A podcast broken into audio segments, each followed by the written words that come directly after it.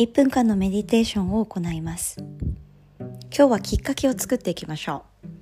何か始める上で私たちはきっかけタイミング引き寄せが必要になってきます。必要。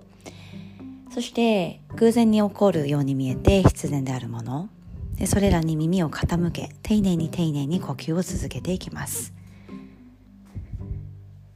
それでは10秒間じっと私たちが何か変化を起こしたいきっかけだったりとかこの方向に向かっていきたいなと思うようにイメージしてみてください。